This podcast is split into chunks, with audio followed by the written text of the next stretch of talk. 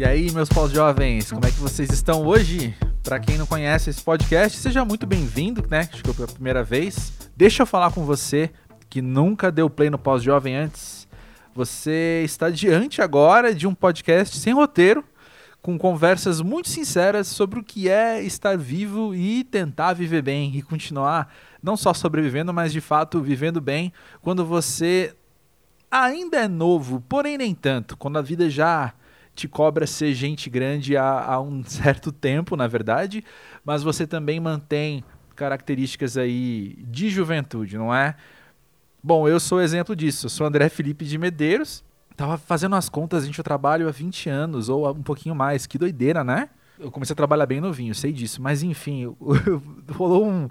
Bateu uma badzinha esses dias. Eu tava no elevador do prédio, pensando, sei lá o quê. Eu falei, quanto tempo faz que eu trabalho, né?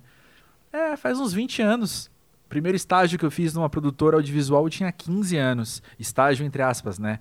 Um, um breve trabalhinho escravo para eu pegar a experiência e saber se era aquilo que eu queria fazer da minha vida. Já já volto nesse assunto, porque ele tem tudo a ver com a convidada da vez, que é Alice Marconi. Eu vou confessar que é a primeira vez que a gente conversa, ou melhor, foi a primeira vez que a gente conversou um com o outro. Eu conheci a Alice pelo trabalho dela, mas foi a primeira vez que eu tive um contato com a pessoa Alice Marconi. E aí eu percebo, isso é algo que eu falo bastante aqui no Pós-Jovem, né? Como cada convidado traz um ritmo diferente, cada experiência, né? Na, na, soma de nós dois ali gera um episódio muito diferente. Esse é um daqueles episódios que eu percebi na edição que eu fiquei numa postura muito de estar tá encantado com a pessoa que estava na minha frente que eu não conhecia, querendo conhecer mais. Então você vai perceber que eu, é um desses episódios que eu tô mais tipo, ah, conta mais de você, conta mais de você, conta mais de você. E meio que, que bom, esse é o ritmo, essa é a pegada. E você vem junto nessa, você que tá ouvindo, né? Eu, eu creio que você também vai, ficar, também vai ficar com esse encantamento de estar tá diante de uma pessoa incrivelmente gente boa, querendo conhecer mais dela também. Quem é Alice Marconi? Ela é uma pós-jovem de 26 anos, do interior de São Paulo e moradora da capital já há alguns anos. Ela é a roteirista da série Manhãs de Setembro, estrada pela cantora Lineker, que estreia nessa semana no Amazon Prime Video.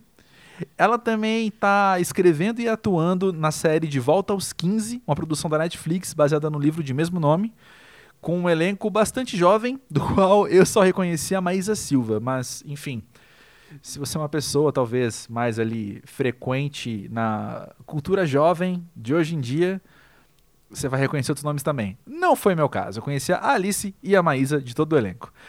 E, por fim, ela também é uma cantora da cena queer nejo, que como o nome revela, né, é formada por pessoas LGBTQIA+, que cantam sertanejo. Ela vai contar sobre cada uma dessas coisas que eu acabei de mencionar. Então se prepara que tem bastante coisa pela frente pra gente conhecer da Alice e se deliciar com a simpatia e o bom humor dela. Quando eu estava editando, eu achei curioso pensar que nós temos histórias quase inversas, de certa forma, porque ela estudou psicologia para se encontrar no audiovisual. E eu fui estudar audiovisual para entender que eu sou apaixonado por comportamento humano e por mais que eu não tenha estudado formalmente, né, psicologia, psicanálise, neurociência, são coisas que me acompanham diariamente desde podcasts que eu ouço, livros que eu compro para ler, não que eu leia eles inteiros, enfim. Quando acabou a gravação, a gente continuou a conversa um pouquinho, até falando sobre, sobre isso, né? Sobre como a gente tem essa intersecção muito forte. Ah, deixa eu falar uma coisa. Quando eu tava editando também, eu percebi que tem uma frase minha que eu falo umas duas ou três vezes que ficou um pouquinho estranha, talvez, para quem não tava com a câmera do zoom ligada, que era o meu caso. Que eu falo que tem uns artistas atrás dela. tem, ah, quem tá ali atrás de você? Não, gente, a Bjork não tava na casa dela, tá? Ela tem uns quadros, umas fotografias, assim, ficam na parede atrás do computador dela, ou melhor, atrás de onde ela tava sentada para conversar comigo pelo computador, né? Enfim, quis esclarecer isso. Não que vocês achassem que a Lady Gaga estava lá, mas porque a frase ficou estranha mesmo. Visualizem uns quadrinhos bem bonitinhos que ela tem ali atrás. Te convido a seguir o Pós-Jovem na plataforma em que você está escutando, seja ela qual for, porque na terça-feira que vem já tem um episódio novo. Aqui é assim, esse ritmo, né? Fordista quase. E também, por que não? Vem seguir o pós-jovem, tanto no Instagram quanto no Twitter, para a gente manter contato. E também, antes de começar aqui o papo com a Alice, eu quero deixar umas dicas de episódios para você que chegou aqui pela primeira vez, ouviu o papo com a Alice e quer ouvir mais do Pós-Jovem, então, Para onde. Bom, é claro que você vai abrir ali o teu feed do, do, do a tua plataforma, que você escuta podcast, você vai ver um monte de nomes, mas eu quero deixar alguns episódios que se ligam a esse pelo próprio tema.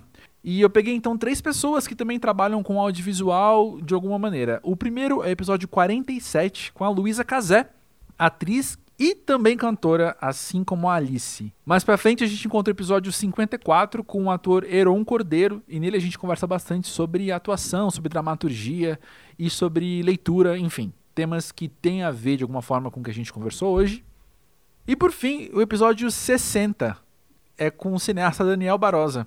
Ele fala sobre a dificuldade de trabalhar com audiovisual, enfim, temas que têm a ver com o papo com a Alice. Ah, voltei aqui horas depois porque eu esqueci de falar que tem um detalhezinho aqui nessa conversa, tá?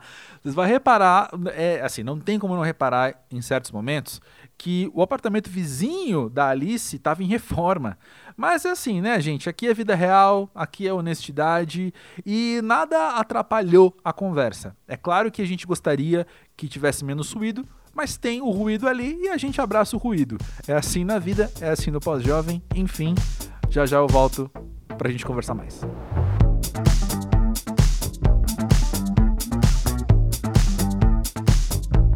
Alice, conta aí pra gente, pra você, o que é ser pós-jovem.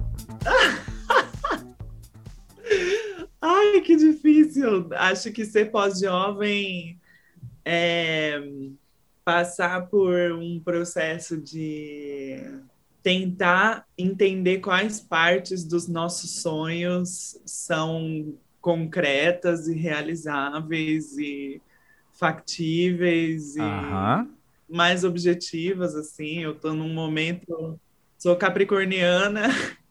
Eu sou aquelas que têm muitos sonhos, muitas ideias, mas que viaja nelas bastante. Muitas vezes essas coisas não se realizam, então esse lado Capricórnio ajuda a dar um, uma terra nas coisas. Assim, eu acho que esse momento da minha vida, agora eu tô com 26 anos, é um momento de uhum ai, de objetivar as coisas, né? Eu sou também essa coisa, eu acho que a geração Y, né, nasci em 95, a gente tem esse mal da, da sociedade que a gente está, em que a gente tem que tem que fazer tudo, não tem mais, né? Aquela carreira que é uma coisa só, aquela carteira assinada, aquela coisa linear e objetiva, né? Então eu acho que depois de tanto processo de reinvenção, assim, eu finalmente me vejo, ai, conseguindo dar chão para as coisas, assim. Uhum. Interessante. Logo que você falou disso dos sonhos serem factíveis, entender isso, uma outra coisa me veio à cabeça também. Porque para mim ser pós-jovem também é entender o porquê de alguns sonhos, sabe? Sim, total. Com certeza. Você também tem passado por é, isso? É, e abrir mão de alguns, né? Quando você entende os porquês dos. Acho que se perguntar sinceramente e criticamente sobre isso ajuda a gente a ser mais seletiva os nossos sonhos, né? Tem sonhos que vão que vão se mostrando não mais sonhos, né? uhum. né? Só aquelas coisas. E para quem investir tanta energia e tempo em alguma coisa, talvez, que se, se você pode é. investir energia e tempo em outra coisa, que você sonha mais, que você quer mais, né? É. Ou que é mais factível, como você falou também. Sim. Interessante. Sim. Interessante. Gostei, gostei disso. E olha só, quero trazer aqui pra frente já um, um, dado inegável, que é, você falou, você tem 26 anos, isso te coloca no hall dos convidados mais jovens do pós-jovem, assim, mais novos do pós-jovem. Eu acho isso super legal. A gente lembrar também que, enfim, quando a gente começou o pós-jovem, tinha muito uma ideia de fazer 30 anos. E aí logo se desenvolveu para pós-jovens de 25 e pós-jovens de 50 estarem aqui com a gente, né? Mas dito isso tudo, deixa eu te perguntar, você consegue ter na sua própria linha do tempo uma um momento de quebra, assim, quando você parou e falou, olha, é verdade, eu estou em outro momento da minha juventude, agora não sou mais tão jovem quanto antes? Um, eu acho que eu não consigo, eu não, eu perdi o rastro assim da, da idade que eu tinha exatamente quando isso aconteceu. Uhum. Mas não, ah, 2017, acho que é uns 3, 4 anos atrás, então eu tinha uns 22, 23. É, eu estava concluindo a minha graduação, eu sou formada em psicologia a faculdade para mim foi o momento da juventude, foi o momento de muita exploração, de, muita uh, muito vai e vem, muito, muitas coisas, uhum. né? Muitas loucuras. Faz parte, faz parte. faz parte, muitos devaneios, muitas descobertas. Para mim, ter feito uma universidade, né, foi foi um momento muito representativo da minha juventude. Então, com 22, 23 anos, eu estava terminando a faculdade, eu estava no último ano e estava começando a trabalhar com cinema, né? Eu sou formada em psicologia, mas meu trabalho principal é como roteirista, né, e como atriz. E aí as oportunidades de, mais interessantes dentro do cinema começaram a aparecer para mim, porque eu sempre estudei, sempre fiz cursos, disciplinas uhum. no cinema, né? Fui com pessoas e aí eu acho que esse foi um momento da minha vida que eu comecei a ganhar de fato meu dinheiro, a né, me organizar financeiramente, a pagar meu aluguel, a ter uma independência financeira. E aí, quando as coisas começam a entrar pelo cálculo do dinheiro, né, de uma objetividade, assim, eu sinto que a vida ganha um outro contorno, né? As, todos os seus projetos, todas as suas vontades, tudo isso começa a, a entrar numa planilha, né? A ter um outro peso. É. E aí, enfim, eu, esse eu acho que foi um momento decisivo para mim. Aí, depois de um, um, ou dois anos, eu tinha, eu morava, sempre morei com muitos amigos, ainda moro, né? Dividindo apartamento com amigos, mas foi se mudando o esquema. Daí, eu tive o primeiro é, contrato de aluguel no meu nome, esse tipo de coisa, assim, tudo isso foi acontecendo meio que nessa época.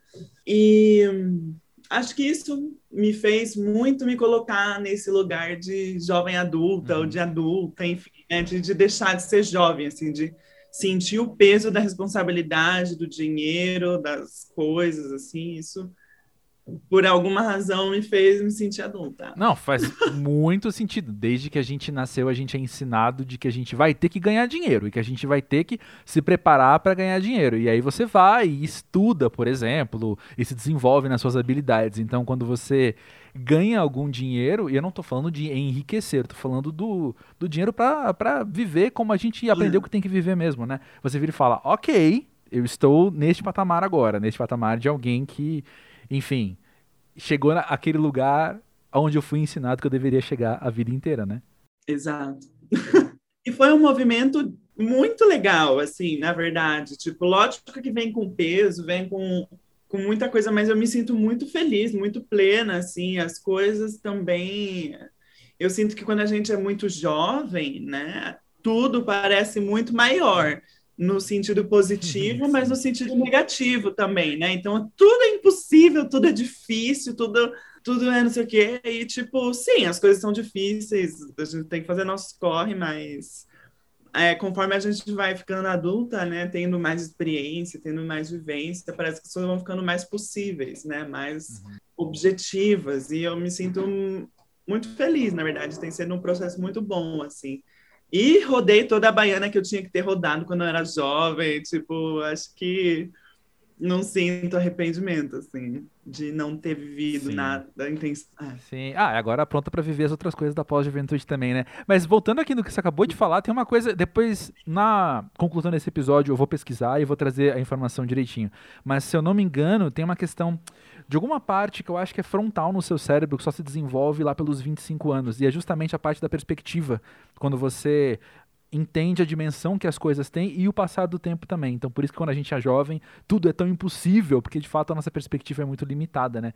Aí depois o seu cérebro se desenvolve e fala assim: não, cara, olha só, dá, dá pra fazer. esse, é, essa, esse, esse, pé na bunda que você levou vai passar, sabe? Tipo. é.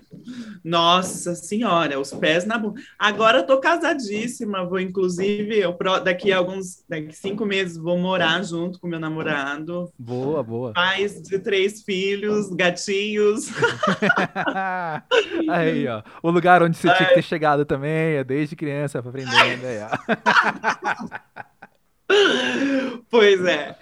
E de fato, né, assim, uma das outras coisas que eu percebo a objetividade, assim, né, nossa, um amor adulto é muito diferente de um amor é, Juvenil. adolescente, né, um amor shopping. e é muito mais gostoso eu acho, assim, né? Aí é amor de verdade, que eu acho que na adolescente a gente só se apaixona, mas não ama ninguém.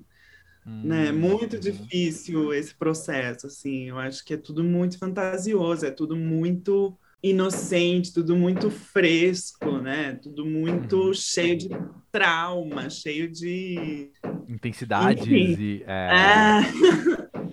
Total, total, total. Mas vem cá, eu, eu quero voltar um pouquinho no assunto porque eu fico curioso. Eu acabei de falar isso e você concordou de que a gente é ensinado, né, a estudar para ter uma carreira e tal. E aí você foi estudar psicologia para ter uma carreira no audiovisual. Esse, essa ponte que eu quero entender como que ela se desenvolveu para você. Você falou, não, tudo bem, você já estudava isso, mas o quão espontâneo e orgânico foi isso ou quanto foram decisões que você foi fazendo em paralelo mesmo? É, na verdade, isso foi um processo, assim, né? Eu acho muito complexo isso de que a gente com 16, 17, 15 Nossa. anos tem que fazer uma escolha, né, do curso que a gente Pelo vai amor. fazer que vai determinar a vida, né? Tipo, pelo amor sua identidade Deus. também, né? Não só, não só atividade, Sim. mas sua identidade. Você é um administrador, é. né? Exato. E eu sempre fui muito nerdzinha, muito CDFzinha na escola, porque eu sempre, assim, nos anos do ensino médio, eu tinha essa convicção, ah, vou fazer direito, vou fazer direito, vou ser diplomata, vou viajar o mundo falando várias línguas, enfim, tinha essa fantasia quando eu era jovem. Sempre fui muito artística, sempre compus, sempre escrevi. Eu chegava da escola em casa, ficava estudando, terminava a minha lição de casa e ia escrever websérie no Orkut. Oh, sensacional! Sensacional. sempre fui uma contadora de história, mas, enfim, é, você fazia fanfic das coisas que você curtia também? Agora. Fazia. Eu tinha um. Do quê? A minha de Naruto. Olha, sensacional. Adorei, adorei. E tinha uma outra de Gossip Girl depois também. Maravilha.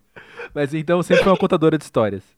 Sim, mas de alguma forma, assim, eu tinha ideia, ah, vou escrever um livro, vou ser escritora, vou não sei o quê, mas uma escolha profissional do curso de faculdade que eu ia fazer sempre parece que eu empurrava para uma coisa mais tradicional, assim. Então, vou fazer hum. direito, vou ser diplomata, mas ao mesmo tempo vou ser escritora. Né? Então, eu sempre tive a veia artística, mas de alguma forma eu sempre também pensava nessas escolhas que mais conservadoras, né? Assim. Uhum. Aí eu estava tendo uma aula de literatura no, no pré-vestibular lá, na minha escola, estava no terceiro ano do ensino médio, estava tendo uma aula de, litera de literatura sobre romantismo com um professor que era doidão, assim, maluco, um boêmio. Melhores, com certeza. É. um boêmiozão doidão, assim, o próprio poeta, assim. E foi uma aula que mexeu muito comigo. E aí eu falei, gente, mas o que, que eu estou fazendo? Eu vou fazer direito e não sei o quê. Isso no último dia de inscrição da FUVEST. e eu sempre tive convicção de que eu queria fazer USP, porque eu sempre sonhei em vir para São Paulo. Uhum. Morar em São Paulo sempre foi um sonho de criança, assim. Eu cresci na roça, né? Sou do interior de São Paulo, vivi vários anos da minha vida sem energia elétrica, então eu em alguns momentos, excursão da escola, essas coisas, vim para São Paulo visitar, assim, e fiquei deslumbrada, decidi que eu queria morar aqui, então eu não tinha outra opção, ou eu passava na USP, ou eu passava na USP. Então, né, nesse último dia de inscrição da FUVEST, eu entrei nessa crise. Ah, eu não sei se eu quero fazer direito, eu não sei o que eu quero fazer, e não sei o que, blá, blá, blá. E aí eu fiquei me perguntando sobre quais cursos eu faria. E aí eu fiquei entre audiovisual e psicologia. Uhum. E eu só não me inscrevi em audiovisual porque na FUVEST tem um, uma prova específica, né, para audiovisual. Sim, sim para a qual eu não estava estudando, né? Hum. E eu, como sempre fui muito CDF, muito tarará, eu tinha essa paranoia de que eu não podia não passar. Ah. Eu não podia não passar direto. Era um negócio. Se eu não passar, eu vou ficar muito mal, eu vou perder um ano da minha vida. Tipo, eu tinha muito essa paranoia. Então, e na USP, na época, audiovisual era o terceiro curso mais concorrido. Uhum. E aí eu falei, ah, não, gente, não vou me inscrever em cinema, vamos lá, uma coisa que é meio... Esse meu que é meio pesado é porque eu prestei audiovisual, para audiovisual também, então eu lembro. Foi É? anos antes de você, porque eu sou mais velho que você, mas eu lembro que era, já era bem complicado e também eu, eu prestei e não Sim. passei, pois é. Pois é, muito difícil, né? E aí, nessa soma de paranoias, falei, ah, vamos então achar um curso que tem. Aí comecei a pesquisar cursos de humanas, né? Fiquei entre letras e psicologia. E aí fui, fiz, me inscrevi em psicologia numa coisa meio impulsiva, assim, né? Sensacional. Aí eu, no curso, acho que até o terceiro ano, todo ano eu pensava em desistir e, de fato, prestar audiovisual. Mas chegou um momento do curso que lá na USP a gente conseguia fazer. Ah, eu passei em psicologia, né? As entrelinhas disseram, é. É, aí chegou o momento da formação lá na USP que a gente tinha mais, porque psicologia é um curso integral, então os Uhum. primeiros anos são, a grade curricular é muito grande, muita coisa. Mas lá no terceiro ano, eu comecei a conseguir fazer disciplinas optativas e outras Uhum. coisas fora da psicologia. E aí esse conflito se resolveu. Eu falei, ah, eu vou continuar fazendo essas disciplinas aqui, mas vou continuar fazendo a psicologia. É, e aí, eu continu... aí a, a ECA né, é do lado da Psico, na USP, é um prédio do lado do outro, então eu fazia várias disciplinas no audiovisual, fazia roteiro, fazia atuação, fazia direção, fazia história, enfim. Fui estudando e fazendo várias disciplinas. E aí também comecei a fazer estágio de atendimento clínico né, na psicologia. Eu me apaixonei por isso, fiquei super feliz, mas chegou um momento na supervisão, que é né, quando a gente está lá com a psicóloga Sim, sim. já mais formada, que supervisiona o nosso trabalho, falei, nossa, eu tô vendo os meus pacientes como personagens, né? Eu tô, eu tô pensando numa história, eu tô pensando, eu não tô com um pensamento clínico, eu tô com um pensamento sei lá, né, de uma análise narrativa de, de- das falas das pessoas, da história das pessoas, uma visão meio não clínica, né? uhum. E isso foi um estalo assim para eu falar, não, tá, então eu tenho que realmente buscar formas de trabalhar com com isso, né? Com histórias, com com Sim, isso. sim. Aí eu comecei a explorar atuação, comecei a explorar roteiro, além dos cursos da faculdade, comecei a fazer curso técnico fora, fiz uns cursinhos livres na escola SP de teatro, umas coisas assim, foi expandindo minha formação, até que um dia apareceu um teste de elenco no Facebook, ah, que eu me inscrevi e passei para ser protagonista do filme. Só que esse filme nunca aconteceu, nunca foi gravado. Ah, não. Mas o contato com o diretor, que é o Daniel Ribeiro, é, que dirigiu aquele filme Hoje Eu Quero Voltar Sozinho, Sim, sim, sim. foi abrindo outras portas, assim. Aí eu comecei a trabalhar com ele em outros projetos, e desses projetos fui indo para outros, e aí a hora que eu vi, estava trabalhando com audiovisual. Sensacional. Eu acho muito interessante, na verdade, a naturalidade com que você estudar o comportamento humano te aproxima de produção artística, né? Eu lembro de já ter ouvido muita gente falar, né, por exemplo, que aprendeu muito sobre filosofia, sobre psicologia, sobre sociologia, não com pensadores formados nessas áreas, mas com artistas, com escritores, com cineastas, com é, dramaturgos, né? Que, pô, sei lá, você pega da dramaturgia mesmo, acho que o teatro tem uma coisa muito. Tem muita gente de psicologia em teatro e, e vice-versa, né? Justamente por causa disso, assim, porque são os estudos de comportamento da, da psique mesmo, assim, muito fortes, né? Então tem uma aproximação muito grande. Eu te perguntei como se fossem. A minha, minha pergunta inicial foi, né, colocando dois universos diferentes, mas admito, assim, que eu vejo esse trânsito com uma fluidez muito grande, sabe? Ah, com certeza. Já na psicologia, eu, eu comecei a ler muito mais dramaturgia do que eu lia, né? Uhum. Para aulas, Freud é um grande analista da arte, né? Da dramaturgia. É tipo, é uma tragédia grega, né? Tipo, Sim. então, o ter feito psicologia me dá um olhar para a dramaturgia muito interessante, assim, é muito incrível pensar até epistemologicamente como vários dos paradigmas que sustentam a dramaturgia clássica, assim, ou mesmo a dramaturgia moderna, né, tem totalmente a ver com Nossa. psicologia. É tudo a ver com psicologia, né? Tipo, a gente for pensar na, o herói de mil faces do Campbell, ele tá lendo Jung, né? E os, é. e os arquétipos. Ou então o drama moderno, ele tá lendo o inconsciente uhum. de Freud, né? Tá lendo esse homem dividido pelo inconsciente, né? Então, é, tem é, é, foi um caminho muito interessante, assim, eu sinto que eu tenho um background teórico, assim, muito interessante para chegar agora na dramaturgia de uma forma mais técnica, uhum. né, e mais Pô, que interessante. Assim. E como que você gosta de escrever, ou como que você gosta de escrever, de desenvolver personagens, assim? É uma coisa de vem da sua observação. Eu pergunto isso pensando no que você acabou de contar do pessoal na clínica, né? De você olhar para eles naquelas histórias como personagens. Então, vem de observações ou de outro tipo de inspiração, às vezes até estudando, lendo algum texto desses, enfim, como é que você gosta de desenvolver personagem e história?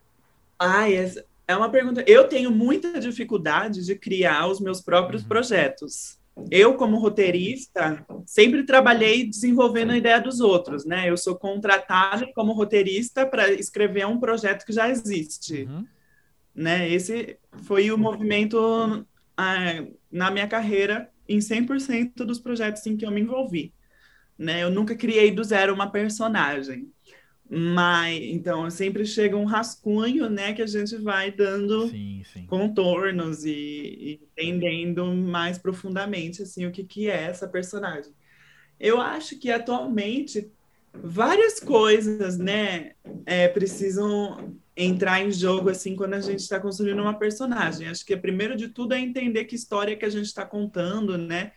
Qual é o tom, se é uma coisa mais clássica ou se é uma coisa mais contemporânea, né? Tudo isso ajuda a gente a entender qual é a personagem que a gente precisa é, fazer, né? E aí, a partir disso, olha, muitos projetos que eu me envolvi têm o tema da diversidade, né? Então, a gente é sempre muito importante, né? Estudar, ler sobre pautas identitárias, sobre pautas raciais, sobre pautas de identidade de gênero sexualidade, né? Por mais que essas coisas me atravessem também, né? Eu acho que é sempre importante me distanciar um pouco de mim mesma, né? Eu acho que isso é um perigo do discurso da representatividade, né? Eu sozinha, minha experiência sozinha nunca vai representar um grupo. Eu acho muito importante a leitura, a pesquisa, o coletivo, né? Tá escutando outras pessoas, tá observando, o Instagram, a sociedade que a gente vive, né? Tipo, as pessoas na rua, apesar de que isso é difícil hoje em dia. É uma fase, é uma fase. Mas. Eu repito, todo é dia eu repito, fase. é uma fase, é uma fase. Mas. É, então é isso, né? Eu acho que depende muito. Então, se você. Tá, se eu estou escrevendo uma narrativa mais clássica, né? É, a personagem ela é muito funcional dentro do arco dramático, né? Ela vai ter ali um misbehavior. Eu acho que é uma abordagem bem mais técnica, né? Sim, bem sim. mais objetiva, assim. Então, a gente acaba tendo um pensamento mais ah, o que que o que que essa história está contando do que tentando aprofundar muito na psicologia da personagem, né? Mas se a gente está num projeto mais contemporâneo, mais moderno, assim, Aí as referências se expandem para tudo, né? Para filosofia, para sociologia, para psicologia, né? Aí a gente vai dar conta de um de uma complexidade uhum, maior, né? Uhum. E pois é, e esse episódio está saindo muito perto do lançamento de Manhãs de Setembro, né? E aí assim, eu, acho que o pós-jovem não é o espaço para ouvir sobre Manhãs de Setembro, mas eu quero ouvir sobre Alice fazendo Manhãs de Setembro. Conta como é que foi para você trabalhar nesse projeto, como é que você se desenvolveu como pessoa a partir dessas experiências também? Esse foi o primeiro projeto que eu assino como roteirista, uhum. né? Até então eu já tinha trabalhado como assistente de roteiro, como colaboradora de roteiro, mas nunca como roteirista. Ou seja, já passou né? de fase, é um já subiu, foi promovida passou de fase, é, foi para uma nova fase. é toda uma outra responsabilidade, né? Todo um outro lugar, assim. E talvez esse seja o projeto que eu tenha mais orgulho, assim, de todos, de ter uhum. feito parte. Eu acho que é, eu aprendi muito, muito, muito, muito nesse, nesse projeto, né? Eu acho que foi um, um projeto decisivo, assim, para eu amadurecer mesmo como na dramaturgia, né? Para eu me ver impelida a estudar muito, a ir atrás de muitas referências, porque é isso, né? Assumir esse lugar, essa responsabilidade pela primeira vez, trouxe também toda essa paranoia, aquela crise da, da impostora, uhum. né? Ai, eu não mereço. Ai, meu Deus do céu, não sei o quê. E nem sou formada em roteiro.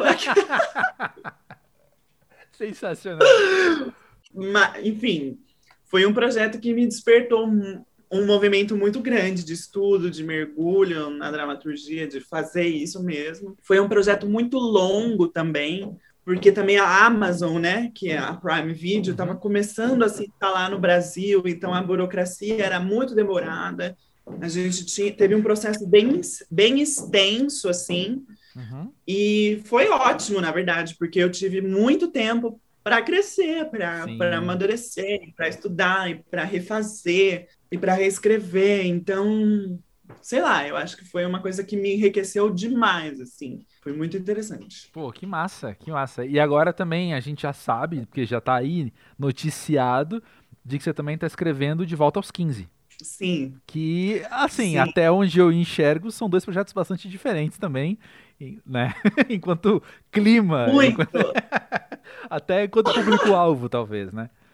Total, completamente diferentes em público-alvo. Também, ah, de volta aos 15, eu nunca tinha tido é, como perspectiva escrever para o público teen, né? Para o público jovem adulto, assim.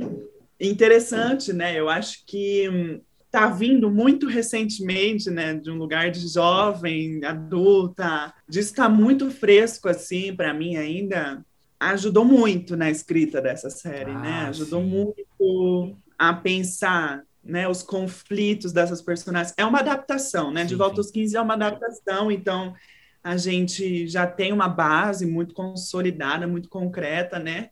Mas na verdade não é uma adaptação, não. É baseado em é, um ah, livro, justo, né? Porque muitas justo. coisas mudaram. Sim, sim muitas sim. coisas se transformaram nessa escrita. Enfim, eu acho que né, ser uma pós-jovem, uma jovem pós-jovem,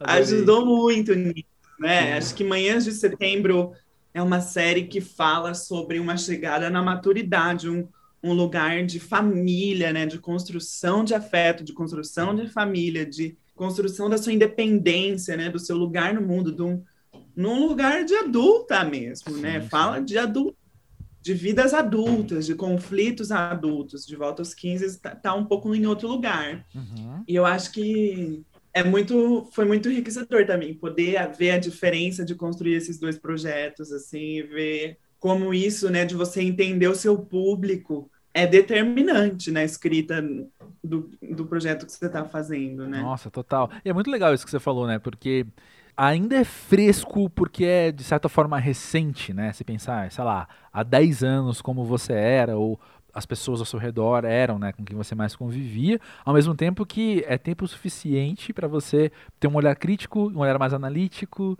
tá de fato em outro uhum. lugar, né, observando de outra perspectiva. Então, de fato, muito bom. Eu acho que isso explica também uma frase que a gente já disse aqui no Pós-Jovem, acho que mais de uma vez, não lembro em qual ou quais episódios, mas de como é interessante como você costuma sempre atingir, você enquanto artista, costuma atingir a microgeração imediatamente depois de você, né? Se você tem 20 anos, você fala muito bem com quem tem 15 anos, por exemplo, né? Talvez seja muito por causa disso. Total, eu sinto muito isso. Assim, eu acho que isso é uma. Agora mudando um pouco de seara, né? Indo pra música, assim, que é onde eu vejo. Ganhou de mim, era o meu próximo assunto, mas ganhou de mim. Vai, vamos lá, continua. Continua, desculpa. É onde talvez eu veja, né, a minha voz com mais autoria, né? Escrever as minhas letras, compor as minhas músicas, pensar nos meus clipes é onde tudo parte literalmente de mim, né? Sim, eu não tô sim. ali como roteirista contratada para desenvolver uma ideia, um projeto que já tá vendido. É o que eu né? pensei na hora que você falou isso. Eu tava pensando, é, mas na sua música você cria do zero os personagens, né? É, exato. Na música eu crio do zero. Só que aí, isso que você falou, né? Deu estar em diálogo com uma, com uma geração a menos que eu, Uhum. enfim, todo um contexto de quarentena, de isolamento Hum. social, de redes sociais. É, existe uma coisa sobre ser cantora independente hoje no Brasil que é, meu amor, você não é cantora, você é influencer. Ah. E, e, e eu tenho pânico de lidar com isso. Me dá desespero. Eu acho Entendo, não desesperador. Eu acho, um des- eu acho desesperador. Uhum. As parcerias pagas que eu fecho, eu tenho que fazer coreografia no TikTok. Que é um lugar bem diferente de você, né? Do que você estudou e se desenvolveu enquanto roteirista, enquanto. Sim. É. E também no que eu acredito como estética, Certo. como projeto. Sim. Eu, jovem, estava consumindo Lady Gaga, Bjork. Que estão atrás de você, eu ia comentar É. em algum momento também. Ali, Ela tem fotos do- das Meu- pessoas que, que eu imagino que Ah, tenham te construído então. também, né? É. Exato, os meus ícones são uma geração acima, né? É. Eu tenho um pouco eu tenho um pouco essa relação com o passado na arte, né? Na música especificamente, meio idealizada, assim, é muito difícil para mim habitar um mundo contemporâneo com a música. Uau. Atualmente eu, eu tento pensar assim a minha carreira musical como uma extensão da minha carreira audiovisual. Tipo, eu, eu Hum. lanço músicas para lançar um curta, entendeu? Para ter o clipe ali Maravilha. e para fazer um curta-metragem e uma histó- contar uma historinha e e ter um apelo cinematográfico, né? Muito difícil para mim me, me entender nesse lugar de cantora, sabe? Uhum. E hum, Talvez o, que a gente tá falando então, eu vou repi basicamente repetir o que você falou, só que só usando um termo que a gente já usou hoje, né? Pra fazer essa coesão, mas é você sendo contadora de história, você sendo narradora, também no formato É. música, né? sim, e possivelmente, né, em algum momento, quando eu me ver, me ver sendo autora de uma série, é lógico que a música vai ser parte intrínseca da criação desse projeto, né? Então, É. E a música é um jeito a mais meu de contar histórias, de ser narradora, justamente. Mas essa coisa da figura pública, da influencer, isso aí, para mim, está muito fora do, do, do meu desejo. Quando a gente estava falando lá dos sonhos, né? Das coisas, eu acabei de passar por um momento muito forte de entender que talvez esse negócio de de ser cantora mesmo, de, de, de tararã, não seja o meu objetivo mais sólido, né? Acho que eu tô num outro lugar e a música, se continuar acontecendo, vai me ajudar a chegar nesse outro lugar, que é de cineasta, né? De pessoa no audiovisual, de contadora de histórias. Eu me inspiro muito em até né, num formato contemporâneo de séries que vem acontecendo nessas criadoras que também são atrizes, né? Tipo a Uhum. Michaela Coel em I May Destroy, o- Donald Glover, né? Childish Gambino em Atlanta, a coisa lá de Fleabag. Então, Waller-Bridge, sim. é, sim. Isso está muito em voga atualmente, né? E eu me vejo colocando um pouco nesse lugar. Então, a música, para mim, tá nesse lugar, sabe? Assim, tipo, muito mais do que na Pablo Vittar, que vai lá na Anitta, que vai fazer a carreira pop dela, vai fazer as parcerias com as marcas dela, sabe? Interessantíssimo. Que legal ouvir isso de você desse jeito, porque porque eu que venho de um lugar de crítica cultural também, eu que venho desse lugar de escrever sobre música, porém olhando para a sociedade o tempo todo, né? Olhando para o que que a música significa sendo lançada feita naquele momento, né?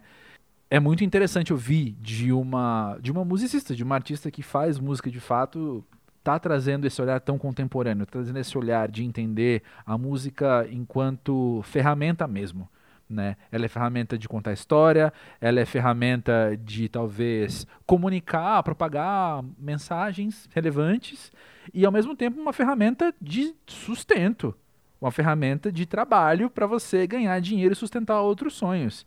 Eu acho que esse olhar pragmático é totalmente saudável. Eu não sou muito romântico nesse sentido, não.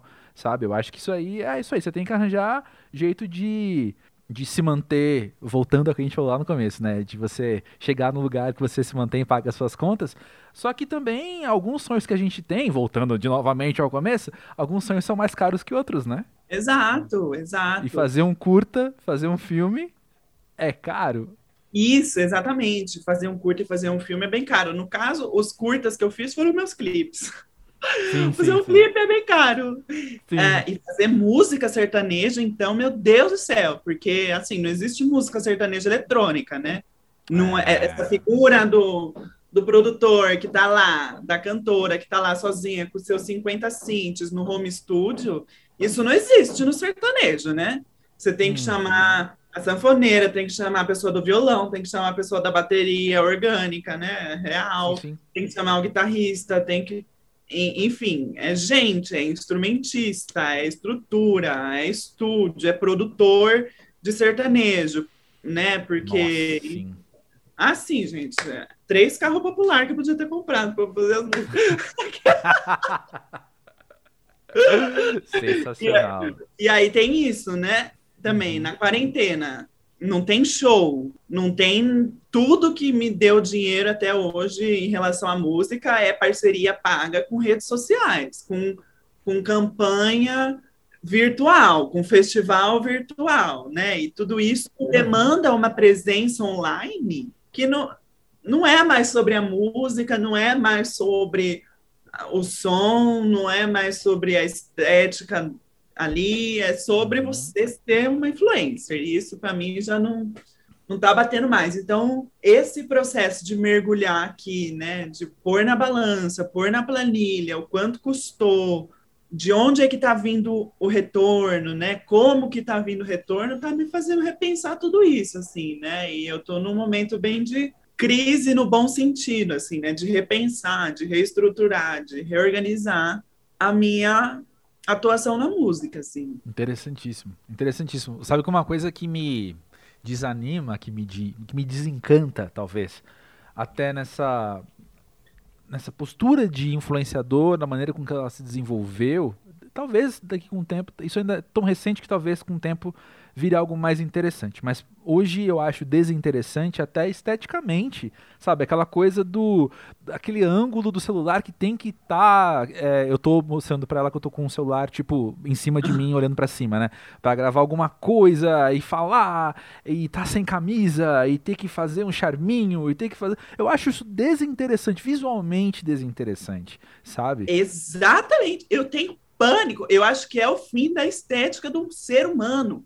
Assim, acabou, gente.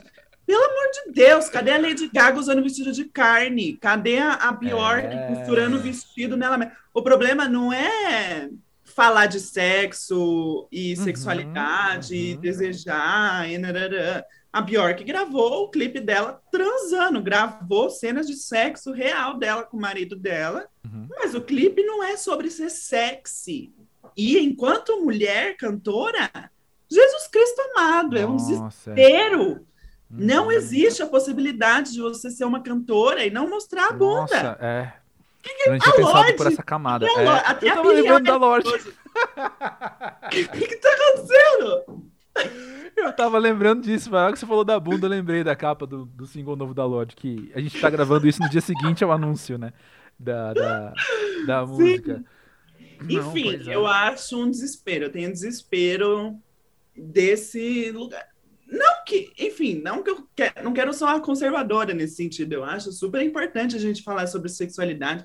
Acho super uhum. importante a gente se empoderar dos nossos corpos, mas assim, uhum. Eu acho que existe um limiar aí entre você ser sujeito desejante e ser objeto de desejo que se perdeu completamente. Hoje em dia você é só uma boneca inflável. Exato. E aí também, para além de objeto, mercadoria, né? É, exatamente. Isso, isso me, me machuca também, sabe? É uma realidade que eu acho agressiva, assim. A gente, eu acho que por isso que eu tenho um, uma sensação muito nostálgica com a música para mim. A música para mim aconteceu há 10 anos atrás. De... Agora eu não sei mais o que está acontecendo. Entendo, mas peraí. É. Mas peraí, peraí. Eu vou precisar perguntar, eu vou, eu vou me dar liberdade de parecer que eu sou um, sei lá, um daqueles é, apresentadores de rádio bem à moda antiga que eu vou falar assim, mas esse negócio de queernejo aí que você faz parte. Porque assim, é algo, é um movimento também recente, é um movimento bastante contemporâneo. E eu queria muito ouvir assim, da sua história com e, e, assim, Alice, eu vou ser franco com você. É, é, um movimento estético do qual eu não tenho contato, com o qual eu não tenho contato. Né? É um movimento do qual eu não faço muita parte. Então eu tô te perguntando como alguém de fora mesmo, assim, né? Como que é o teu envolvimento e que que. Como que é fazer parte disso para você? Para além do que a gente já conversou agora, né? Aham. Uhum. Ah, eu acho que assim, né? É, eu, como eu disse há um tempo atrás, aqui eu cresci no interior de São Paulo, cresci na roça, cresci na zona rural, então já vi mula sem cabeça, já vi lobisomem. Cidade Invisível, assista Netflix. já e nesse contexto, né, impossível não ser afetada pelo sertanejo, né? Impossível uhum. não não ser atravessada por esse gênero musical. Mesmo hoje nas cidades, né? Mas enfim, acho que isso é uma outra conversa né? É, no interior é impossível não não ouvir sertanejo, né? E na época, assim, quando eu no começo, né, dessa minha vida hum, de juventude, assim, meu pai sempre escutou muito sertanejo de raiz. É, tinha um Carreiro e Pardinho, Pena Branca e Chavantinho, essas coisas assim.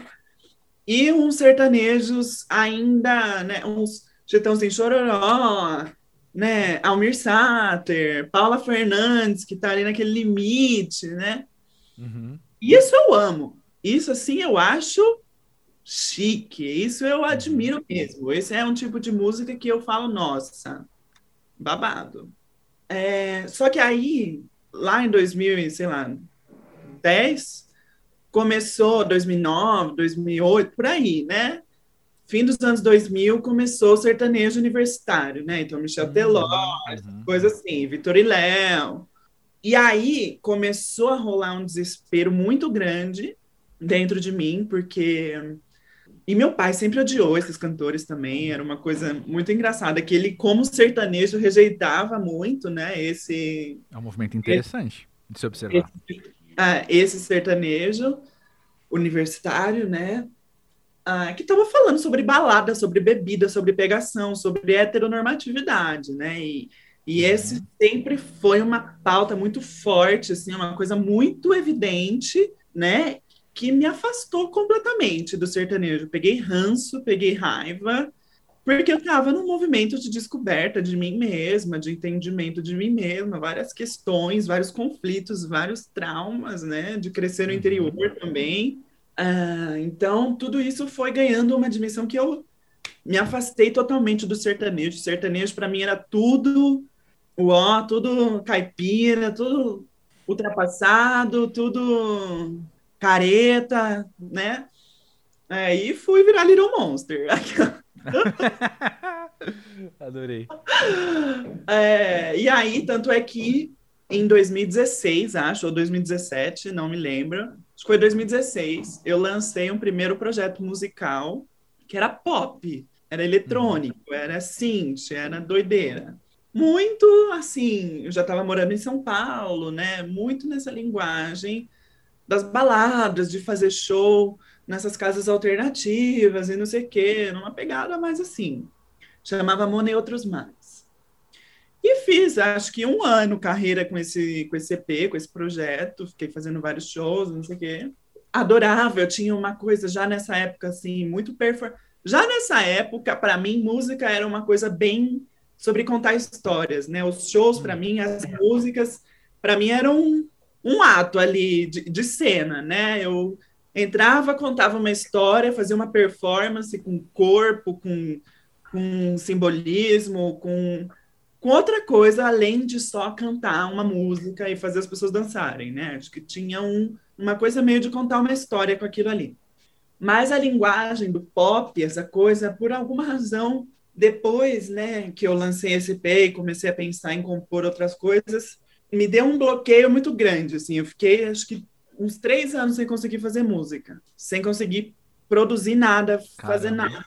É, travadona, assim. Aí, em 2019, eu fui contratada para fazer a trilha sonora de uma série, né? Que eu já estava lá nessa coisa do, do uhum. audiovisual e blá blá blá. Aí fiz e foi um processo super legal para mim. É, já me aproximei dessa coisa, já é, né? Não saí desse meu elemento indie rock, assim, indie pop, uma coisa mais alternativa. Eu fiquei ali mas porque era um projeto sob encomenda, né? Que a música estava a serviço de contar uma história ali e de, e de produzir trilha, né? Ali, uma coisa bem de ambiência e de contar uma história mesmo. Então, foi fácil fazer isso, porque o elemento contar uma história estava muito posto.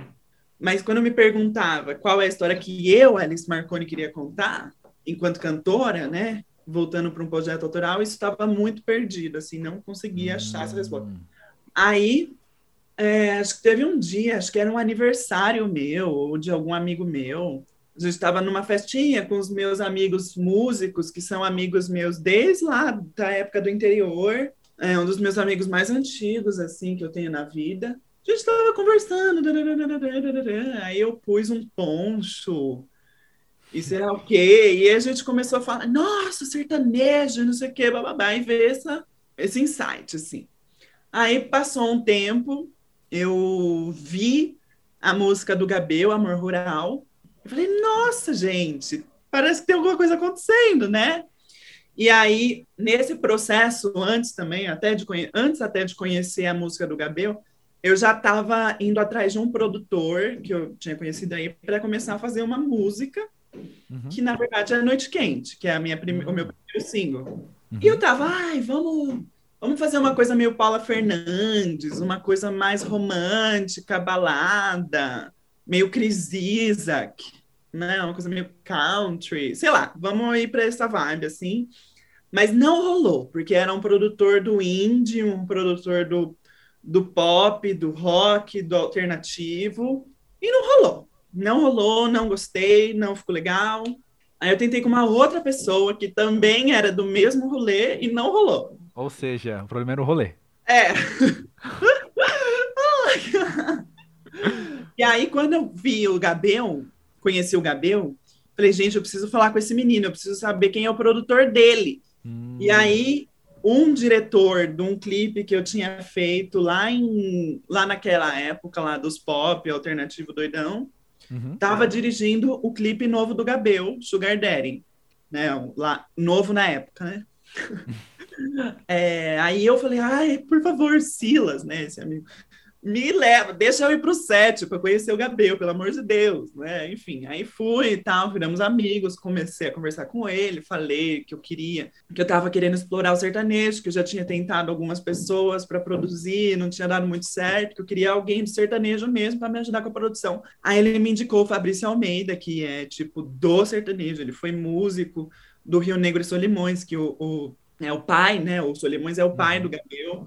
É, então foi instrumentista de Rio Negro Solimões por não sei quantos anos, produziu não sei quantos CDs de sertanejo, uma pessoa do sertanejo. Aí fui falar com eles, foi super legal, assim, foi uma conversa, ele foi super acolhedor, foi super, super entendeu a, o que eu queria, fez acontecer e foi maravilhoso. E aí, assim, eu sempre tive em mente que eu estava fazendo sertanejo. E engraçado, né, sertanejo universitário, assim, porque as minhas porque ah, também agora, né? Eu acho que a gente já tem um sertanejo diferente daquela época, a gente já tem um sertanejo universitário que andou um pouquinho, né? A gente tem uma, a, apesar dos pesares, a gente tem uma Marília Mendonça, tem uma Yasmin Santos, tem uma Lauana Prado, tem o Lua Santana, que eu acho que musicalmente é muito interessante o que ele faz, de misturar o sertanejo com o pop, com R&B, com coisas que me que me interessam e fazem parte da minha vida também, né? Eu sou caipira, mas também vim para a cidade, também fui Little Monster, né? Então, ver que o sertanejo universitário já estava nesse caminho de sincretismo, assim, né? De, de mistura e, e, e de abertura para novas identidades, novas narrativas, nossos discursos, eu entrei nessa onda. E todas as músicas que eu comecei a compor e produzir, eu via nessa coisa, tipo, sertaneja universitária, femineja, né? Você vai ler as letras da minha música, escutar as letras, é uma mulher cantando sobre amor, uhum. né? Aí, quando foram surgindo outros artistas LGBTQIA+, do sertanejo, aí que esse movimento foi começando a ganhar nome, né, e forma. E aí que eu fui também entendendo é, e, me, e me entendendo dentro desse grupo, né? Mas eu também tenho várias questões com isso, né? É... De pertencimento, de se sentir parte, coisa assim? Não, não, super me sinto parte desse grupo, super amo-os. Amo eles. E amo o nosso coletivo, a gente é muito próximo, a gente é muito uhum. unido, assim, é, sempre divulgando um ao outro, né? Sempre abertos a parcerias um com os outros. Mas eu acho que tem um lugar da gente. Enfim, é, é todo um. Eu acho que eu tenho um conflito com a geração, com o momento.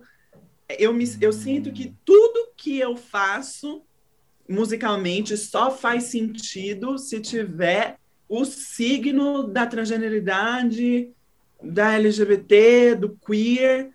É, eu me sinto que, as, por mais que eu me interesse, eu sei que eu vou sempre levar essa representatividade para frente, não vou esconder nada, e vou ser muito aberta para falar sobre isso, e vou trazer isso como pauta, sim. Né? Isso tá lá, pistoleira sobre ah, pistoleira. tá lá para quem quer ver, né? Então, é, tá lá. Mas, ai, não sei, às vezes eu acho que me limita um pouco, sabe? Porque uhum. quando a gente uhum. Quando que a minha música vai ser entendida como feminejo também? Hum. Né? Ou, enfim, como sertanejo universitário, que é o que é. Musicalmente, estruturalmente, narrativamente. É, o problema é quando a tentativa de explicação delimita mais do que explica, né? A é. definição te prende, te ancora Sim. em um lugar Tanto só. é que nem, é, por exemplo, o Fivela Fest que é um festival que nós do coletivo organizamos, uhum. né? A gente, antes da pandemia, a gente ia fazer uma versão presencial. Aí a gente tentou vender para o Villa Country. Eles falaram: não, isso aqui não vai dar certo aqui, vão ali para áudio, uhum. que é do uhum. mesmo dono. Né? Por que, que não dá certo? Porque a gente é LGBT, mas não é sertanejo. Pois é. Pois é. Está cantando. Loucura, né? Enfim. Uhum. E daí também tem um outro lado da moeda, que é as LGBT não gostam de sertanejo. Ah, sim. Então é muito difícil. Quando a gente é uma anunciou... intersecção, um nichinho assim, no fim das contas. É, quando a gente anunciou o Fivela Fest e conseguiu alguns portais para divulgar, e por portais tipo LGBT mesmo, assim, tinha um monte de hate. Ah, mas desde quando... o único country que eu gosto é a Madonna em music. Caramba, sabe? Umas coisas gente, assim. Sim. Então é muito difícil essa intersecção. E eu acho que, apesar de eu entender a importância da gente ter o nosso coletivo, para a gente sobreviver psicologicamente, para a gente se articular, para a gente se organizar, para a gente pautar essa representatividade, às vezes eu me sinto muito enclausurada também, né? Os sertanejos. Total sentido. Só vão querer vir falar aqui comigo quando é mês do. quando é junho. É. Enfim. Não, faz total sentido. Total sentido. E vem cá, antes de acabar, eu tenho uma, uma, uma última pergunta mesmo, assim. Tô vendo atrás de você, então me ajuda a entender que também não enxergo tão bem assim. Mas Bjork, Lady Gaga, quem mais? Aqui é Clube da Esquina, Milton Ah, agora enxerguei. Agora enxerguei, enxerguei o Milton. Xadê. Xadê. No, só favoritos meus também, inclusive. Ah! Mas deixa eu te perguntar. Admito, Lady Gaga eu tenho pouca proximidade, mas todos os outros são muito favoritos meus. A pergunta, na real, é: por que ter eles ao alcance da sua vista? Por que ter eles por perto? Nossa Senhora! Momento entrevista, eu assumo, vai. Essa, essa pergunta foi de entrevista, mas eu fiquei curioso. Ai, olha, eu acho que porque todas essas imagens, essas pessoas, essas histórias, essas músicas me inspiram sobre o tipo de, de arte que eu quero fazer, né? Para mim, todas essas pessoas, todas essas pessoas constroem, falando de geração, né? Uhum. constroem música de um jeito que eu admiro, que eu acho genuíno, que eu acho poderoso. Ah, não sei, eu acho que eu ainda, né? Enfim, como vou me mudar, tenho mais quadros que eu quero pôr no fundo de mim, mas tem, tem, tem Twin Peaks, tem David Lynch. Para além da música, então, a gente começa é. agora a incorporar outras coisas. Sim, mas eu acho que tem um pouco isso, né? Eu, eu realmente me sinto muito em crise com a minha geração, muito em crise com o discurso que eu tenho que ter, com a imagem que eu tenho que ter para poder ser uma cantora independente hoje em dia. Sei lá. Pós-jovem. É assim mesmo. Entendo. Alice, que bom poder bater esse papo com você, conhecer mais de você também, poder ouvir tudo isso. E obrigado por estar aqui trazendo você para Pós-Jovem. Ah, eu que agradeço esse convite. Foi um papo excelente. Adoro ficar refletindo sobre essas coisas, essas inquietações, né? Bom uhum. conversar, uhum. bom liberar, compartilhar, extravasar. Acho que é muito bom. Adorei Estamos aqui para isso. Adorei as perguntas, adorei o papo. Ótimo. Adorei, valeu, valeu demais.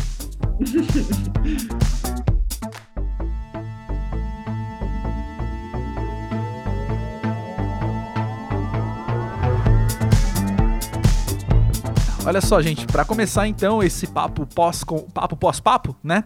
Eu venho assim com um grande. Como é que eu posso dizer isso? Surpresa até dizer que eu estava certo. Eu fui checar a informação, primeiro eu pesquisei, depois eu conversei com uma amiga minha que trabalha com neurologia e todas as fontes confirmaram que eu estava certo. A parte do cérebro que se desenvolve por último é a que dá a nossa perspectiva do tempo, que é o córtex pré-frontal, mais especificamente o dorso lateral direito. Claro, estou colando tudo está escrito na minha frente porque eu nunca lembraria essas palavras porque, né, minha cabeça opera em outras áreas. É incrivelmente interessante isso, né? Não sei para você, para mim pensar que de fato, a maneira com que eu lido com o tempo, a maneira com que eu lido com a perspectiva do tempo corrido, do tempo que ainda vai correr, é muito diferente hoje de quando eu tinha 18 anos, de quando eu tinha 20 anos. E, cientificamente falando, né, de quando eu tinha 24 anos também, já que isso acontece, esse desenvolvimento costuma acontecer lá pelos 25 anos, né? Então a gente vive uma boa parte da nossa vida, até os 25 anos, sem dar conta de entender a passagem do tempo da maneira com que a gente entende depois. E é sempre um tema que me interessa quando vejo uma discussão assim. Por que, que o tempo passa mais rápido quando você envelhece, porque quando você era criança o tempo passava tão devagar. E não é sobre isso que eu quero falar neste momento. Até porque eu não tenho, eu não fiz essa pesquisa, eu não tenho bagagem suficiente para falar disso. Mas olha só, sabendo então que a gente entende o tempo de uma maneira diferente quando a gente tem 23 e quando a gente tem 28, por exemplo, será que não vale a pena a gente hoje, pós-jovem, olhar para trás e resgatar algumas ideias, resgatar algumas perspectivas, para justamente fazer um, um, baixar uma atualização, sabe, fazer um update ali. Não sei, eu digo isso porque é comum nós carregarmos umas questões dessas épocas que não estão muito bem resolvidas e algumas delas podem ter a ver com a nossa impressão de passagem do tempo. Por exemplo, pode ser um emprego que você perdeu quando você tinha 20 anos e tua vida ruiu ali. Pode ser um pé na bunda que você levou, como a gente falou no meio desse episódio.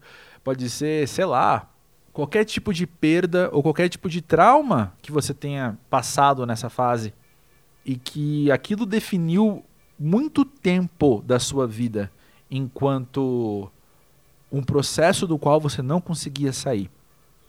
Parênteses, não estou falando de traumas, por exemplo, que envolvem algum tipo de violência, ou esses traumas que, né, marcam a gente de uma maneira tão celular que a gente de fato precisa, a gente só vai sair deles também com algum tipo de ajuda médica, né?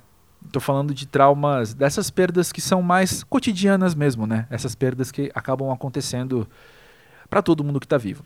Fecha parênteses. Será que não vale a pena então a gente parar e repensar e lembrar que aquela época que você talvez, sei lá, não conseguiu levantar da cama por um tempo, não conseguiu sair de casa por um tempo, não conseguiu se envolver com outra pessoa, não conseguiu X, Y ou Z. Quando a gente lembra que a gente não tinha a capacidade de entender a situação por completo, em outras palavras, de entender que a nossa vida não se limitava àquela perda, de que a nossa vida não se limitava àquele período que foi horrível mesmo, mas que aquilo era uma fase que ia passar e de fato passou, hoje é mais fácil a gente se perdoar. Hoje é mais fácil a gente ter. a gente olhar pra gente mesmo com um certo carinho. Um carinho quase paternal, maternal, fraternal que seja, sabe? Você se colocar em terceira pessoa e, e olhar para alguém de quem você pode cuidar, de quem você pode falar: não, vem cá, deixa eu te dar um abraço, deixa eu sentindo a tua dor ter outra perspectiva. E sublimar, ou nem que seja contextualizar isso de uma maneira que você, do jeito que você é, do jeito que teu cérebro, como é que é? Do jeito que o seu dorso lateral direito do córtex pré-frontal consegue dar conta hoje. Desconfio que vale a pena fazer esse processo, olhar para o passado e encontrar alguns perdões, encontrar alguns carinhos, encontrar algumas lacunas que a gente consegue preencher hoje. O que, que você acha disso? É um processo que você já passou, que você entende que precisa passar? É um processo que você não está conseguindo passar? Eu estou nesse movimento e tem me feito muito bem. Vamos conversar mais sobre isso? Vem contar mais de você no podcast pósjovem.com.br. Eu vou adorar te conhecer mais e poder trazer sua história aqui para o podcast e a gente continuar desenvolvendo esses temas, né? De acordo com as relevâncias que eles têm para nós, pós-jovens. Antes de concluir esse episódio, ficam as dicas aí da gente conhecer Manhãs de Setembro na Amazon Prime, da gente conhecer o trampo da Alice também com música, enquanto De Volta aos 15 não vem. E também já segue o Pós-Jovem aqui onde você está ouvindo, mas também no arroba Pós-Jovem do Twitter e do Instagram, porque semana que vem tem mais. E vou tacar o spoiler aqui e dizer que, assim como em muitos episódios desta, dessa, não só dessa temporada enquanto temporada do podcast, mas dessa época, desse, desse, como é que fala? Ah, quase desse mês, assim. É mais uma cantora. É isso aí. É, cantoras, né? nunca são demais, então estamos recebendo aqui. Pronto, temos um, um novo, uma nova tagzinha para o pós-jovem. Pós-jovem, cantoras nunca são demais. É isso aí. Segue esse podcast para você ouvir mais coisas sem graça nesse nível que semana que vem estamos de volta desse jeito. Peço perdão pelo vacilo, mas agradeço a confiança, gente. Grande beijo, até mais.